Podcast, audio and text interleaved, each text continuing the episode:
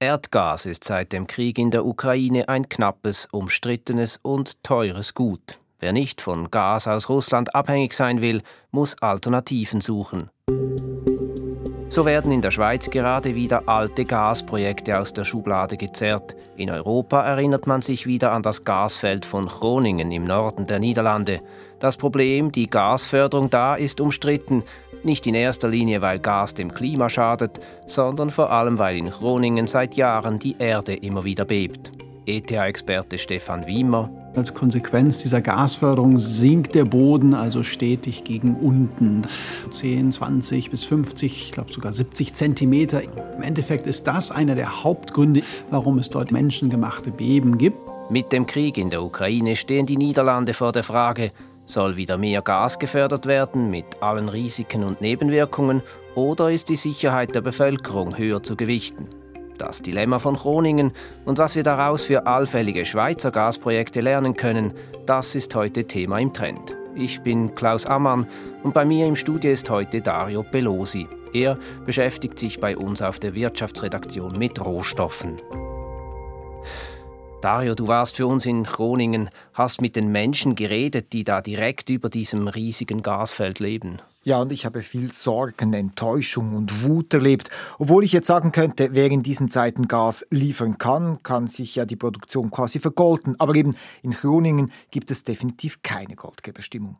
Bevor du uns da mitnimmst auf deine Reise in den Norden, deshalb die Frage, was hat es genau auf sich mit der Gasproduktion in Groningen? In den Niederlanden wird seit Jahrzehnten Gas gefördert und eigentlich ist das europäische Netz von Gaspipelines seit jeher auf das Gas aus den Niederlanden ausgerichtet und in der Region Groningen Groningen im Norden befindet sich das größte Gasfeld auf dem Festland Europas. Ich habe den Geophysiker Stefan Wiemer von der ETH gebeten, die Beschaffenheit und damit auch die Probleme dieses Gasfelds etwas zu erläutern.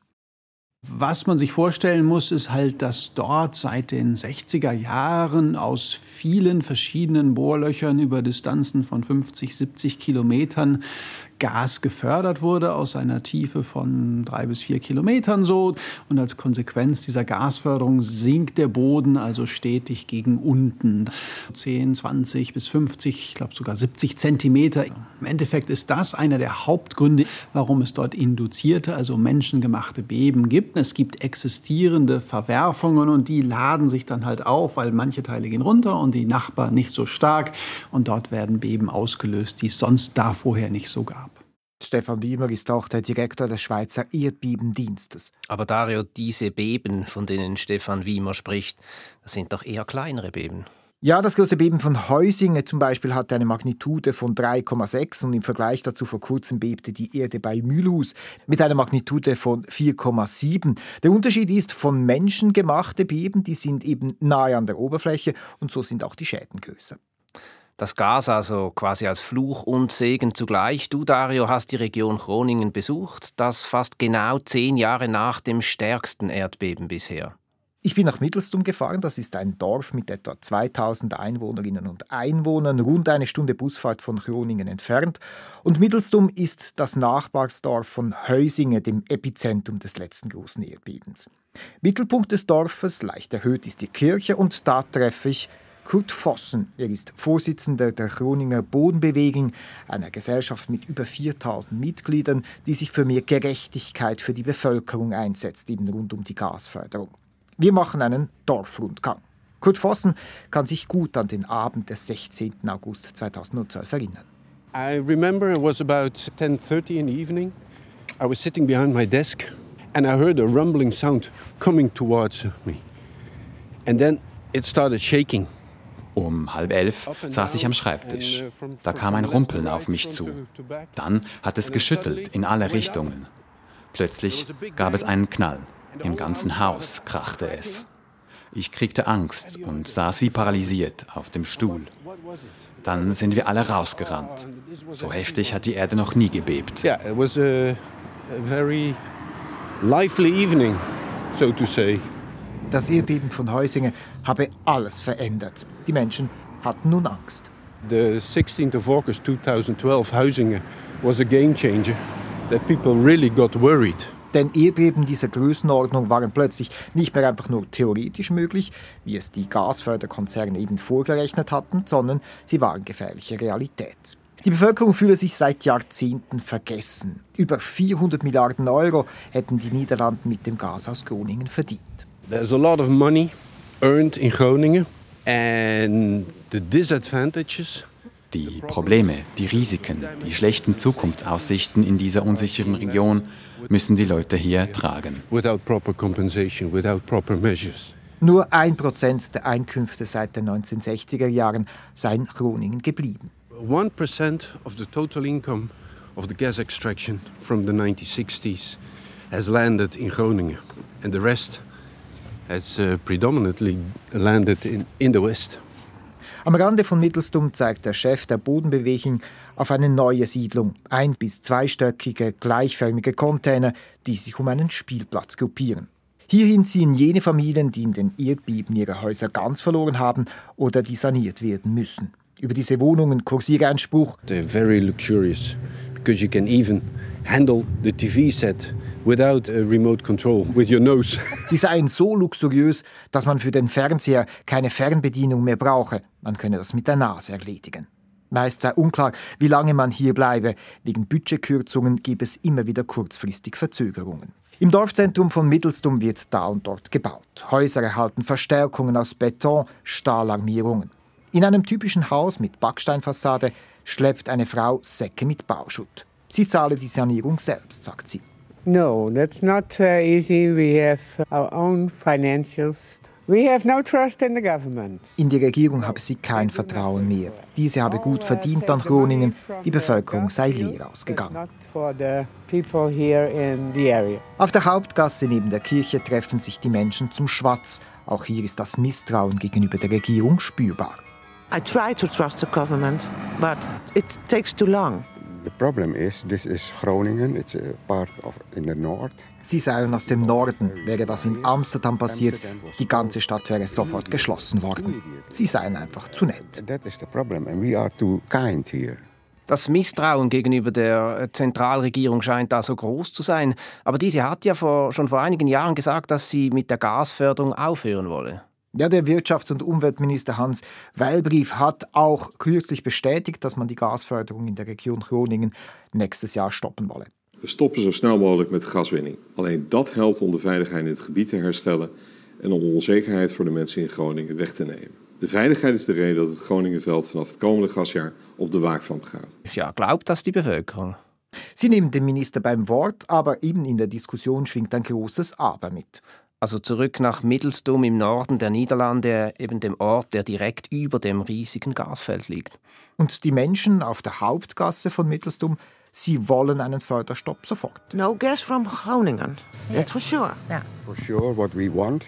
Aber wenn der Winter kalt ist und kein Gas mehr da, dann müsse man den Hahn wohl aufdrehen. If it's necessary, opening is okay, but we have problems with it.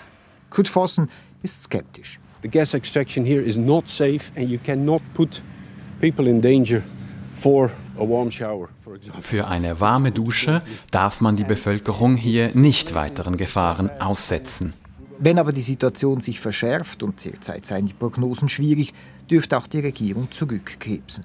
Von Mittelstum fährt der Bus Richtung Süden, quer durchs flache Land, über Kanäle, die die Gegend wie Adern durchziehen. Karmerwolde liegt 20 Minuten von Groningen entfernt, nahe am Emskanal, einer Wasserstraße quer durch die Niederlande. Vor dem Dorftreffpunkt weht eine Flagge. Weiß, Rot, Blau, die Farben von Groningen. Aber quer durch verläuft grün eine seismische Zackenkurve, das Symbol für Erdbeben. Im Dorfhaus hat sich der Gasberat, der Gasbeirat eingemietet, ein Verbund von regionalen Organisationen aus Gewerbe, Industrie und Gesellschaft. Präsident ist Jan Wixboldus. Hallo, hallo, Jan Wixboldus. Okay. Der Mann mit weißen Haaren, blauem Hemd, Jeans und kräftigem Händedruck kritisiert ebenfalls die Regierung. Es gehe nicht nur um Häuser, auch um die Menschen selbst. Die äh, Universität von Groningen hat untersucht, dass 10.000 Leute mental äh, krank geworden sind durch die Erdbeben. Verzweiflung, weil die Behebung der Schäden so lange dauert. Und der Druck steigt. Seit dem Angriffskrieg Russlands auf die Ukraine und der Explosion der Gaspreise kommt die Region Groningen erneut unter Druck. Dieser gipfelte im März in einer Umfrage in der Bevölkerung. Eine knappe Mehrheit der Befragten in der Region wollte lieber weiter Gas fördern, als durch Gasimport aus Russland den Kriegstreiber in der Ukraine weiter unterstützen. Was ist von mehr Belang? Die Sicherheit unseres Hauses oder Ukraine? Und dann hat man gesagt, Ukraine geht dann vor. Aber für Jan Wigboldus ist klar, nur im Notfall, wenn die Altersheime und Krankenhäuser nicht mehr geheizt werden können, soll weiter Gas aus Groningen gepumpt werden. Aber Dario, kann man da einfach so kurzfristig von heute auf morgen wieder zusätzliches Gas fördern? Ganz so schnell geht es natürlich nicht, aber die Gasförderpumpen, die werden nicht ganz abgeschaltet, da fließt immer etwas Gas und so ist es einfacher. Also wenn man die Bohrlöcher verschließt, dann ist das natürlich eine viel größere Aufgabe. Und in der Verantwortung da, da stehen für Jan Wipoldus die Regierung und NAM, das ist das Konsortium von Shell und Exxon, das seit Jahrzehnten Gas fördert und eben auch Milliarden verdient. Und für ihn müssten jetzt die endlich komplett für die Schäden aufkommen und das werde wohl noch Jahre dauern. Das Misstrauen der Bevölkerung ist also nicht nur gegenüber dem Staat, sondern auch gegenüber der Fördergesellschaft NAM eben. Welche Rolle spielt die genau? NAM hat natürlich große Gewinne erzielt und ist eng mit der Regierung verbandelt. Jan Boldus meinte da, NAM und die Regierung, die seien wie zwei Hände, die über dem gleichen Bauch verschränkt seien. NAM muss aber nun für die Schäden zahlen, auch das seit offiziell anerkannt wurde, dass die Beben eben eine Folge sind der Gasförderung. Und ich hätte gerne auch mit NAM natürlich gesprochen. Ich erhielt allerdings eine Absage mit dem Vermerk, dass eben jetzt die niederländische Regierung für sämtliche Entscheide verantwortlich sei, von der Förderung über die Schadenersatzforderungen bis zu allfälligen Anpassungen der Produktionsmengen. NAM sei da, Zitat, nicht die führende Partei. Und Groningen selbst, die Stadt steht ja quasi im Sandwich zwischen der wütenden Bevölkerung in der Region und der Landesregierung in Den Haag. Das wollte ich von der Stadtregierung wissen. Groningen ist mit seinen 235.000 Einwohnerinnen und Einwohnern die sechstgrößte Stadt der Niederlande. Im frisch renovierten Rathaus mitten im Stadtzentrum treffe ich Bürgermeister Kunz Jöling zum Kaffee am großen Tisch im Sitzungszimmer. Gleich zu Beginn räumt er die Tasse weg und hält die Untertasse in die Höhe. Eigentlich kann man sagen, dass Groningen, wie nennt man dies? Untertasse. Naja, das, so ist das von Groningen aus. Also das, das die Wasser, Region Groningen liege, wie die Vertiefung der Untertasse, unter dem Meeresspiegel. Und das mache es aufwendig, das Wasser abzuleiten.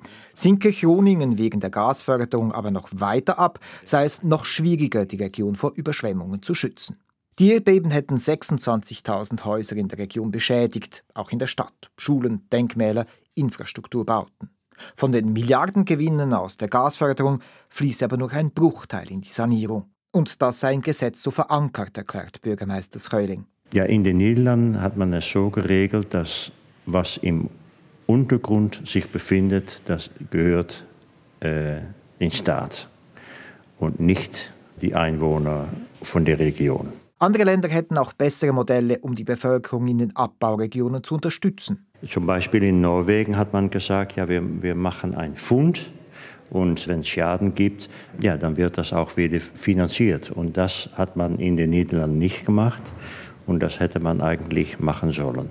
Bürgermeister Kunz Schöling wählt seine Worte mit Bedacht, doch seine Forderungen sind unmissverständlich. Kein Gaswinnung mehr und mehr Tempo in die Erneuerungen und so weiter, die Verstärkungen. Der Preis, den die Bevölkerung zahle, sei zu hoch und das auf Dauer. Ja, ich fürchte, dass wir ein Lost Generation haben von all diesen Leuten, die so etwas erlebt haben und jetzt erfahren, dass es 20 Jahre dauert, ja, vor der eine Lösung gibt. Also ich fürchte eigentlich, dass das sehr schwer ist, um das, wieder, äh, das Vertrauen wieder zu gewinnen. Der Bürgermeister von Groningen zieht also eine bittere Bilanz. Die Verärgerung der Menschen im Norden der Niederlande über den Staat, aber auch über die ganze Gasförderung scheint sehr groß. Die Regierung versucht jetzt sehr spät halt diese Wogen etwas zu glätten. Wieso hat sich das eigentlich so zugespitzt? Gab es da keine Alternativen? Da kommt wieder Stefan Wiemer ins Spiel. Er ist eben Geophysiker, Chef des Erdbebendienstes der ETH und er hat die niederländische Regierung beraten und da habe ich ihn natürlich gefragt, was er der Regierung gesagt hat. Die Hauptarbeit geht erstmal da rein, diese Gefährdung und das Risiko sauber abzuschätzen, wirklich zu verstehen, wie groß ist es.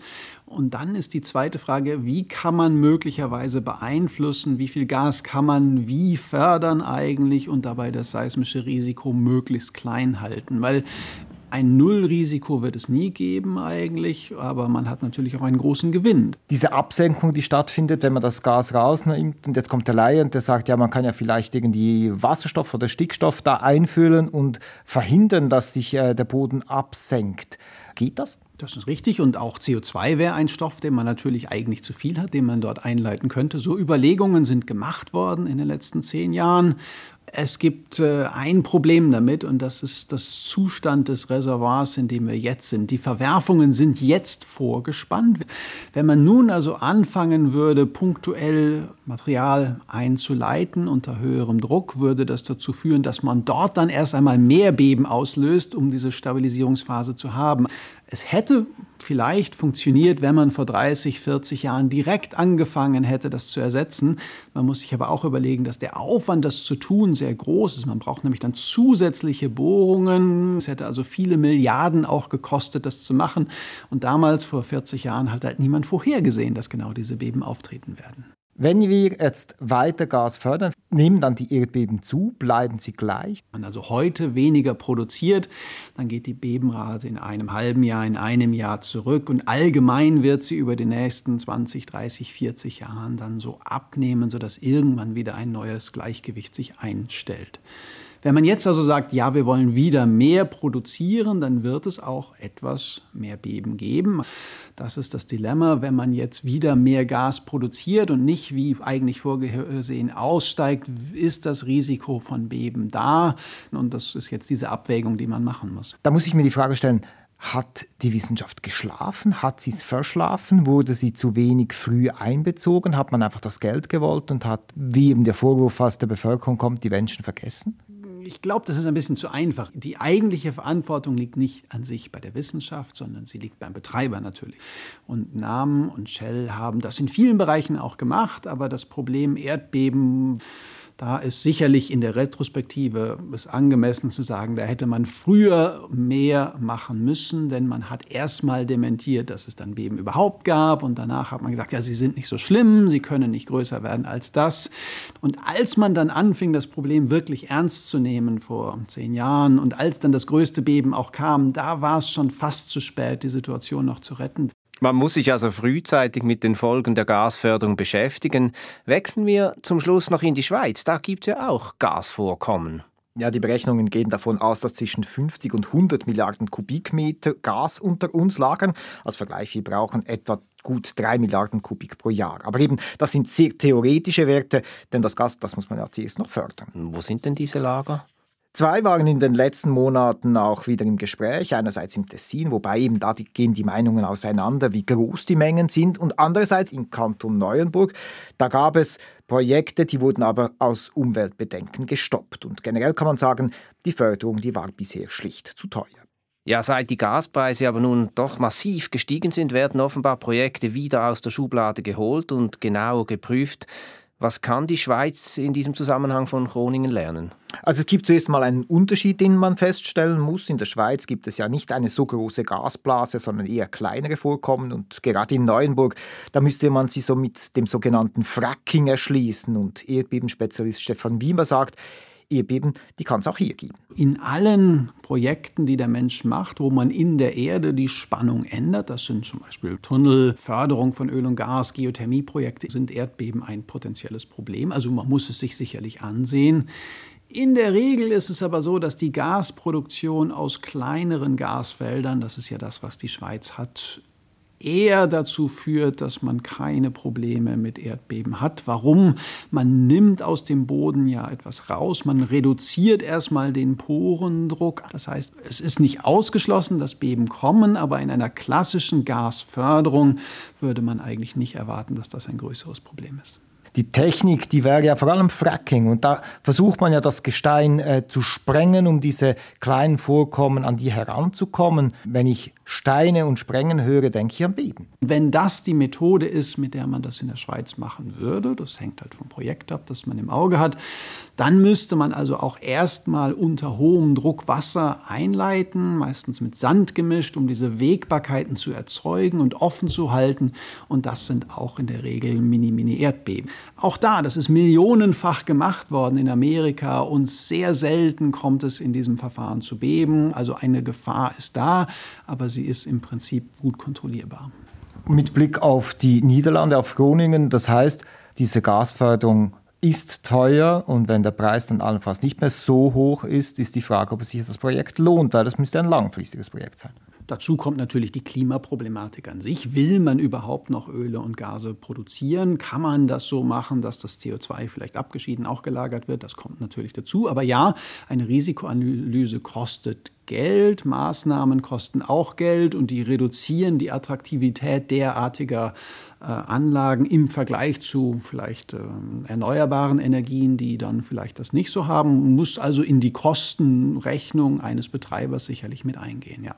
Ziehen wir Bilanz, Dario Pelosi. Gas ist derzeit gesucht und teuer, aber wenn man die Gesamtrechnung macht, muss man sich schon zweimal fragen, ob sich die Förderung lohnt. Ja, vor allem auch dann, wenn die Förderung Risiken beinhaltet. Die Aussage von äh, Kurt Vossen, die fasst das wohl eben gut zusammen. Eine warme Dusche rechtfertigt nicht das Risiko, Menschen durch Erdbeben zu gefährden und das über Jahrzehnte. Aber eben in einer Notlage mache die Förderung Sinn. Das zeigt jetzt die Tragweite dieses Dilemmas. Und dann gibt es eben noch die Folgekosten. Die Niederlande, die haben durch Gas jährlich 10 bis 15 Milliarden verdient und doch fehlt jetzt das Geld, um Schäden zu reparieren und diese Rechnung geht wirklich nicht auf. Danke, Dario Pelosi. Rechnungen, die nicht aufgehen und andere, die stimmen, beleuchten wir im Trend, denn hier haben wir die Wirtschaft im Fokus, auch nächste Woche wieder. Bis dann, danke fürs Zuhören, sagt Klaus Ammann.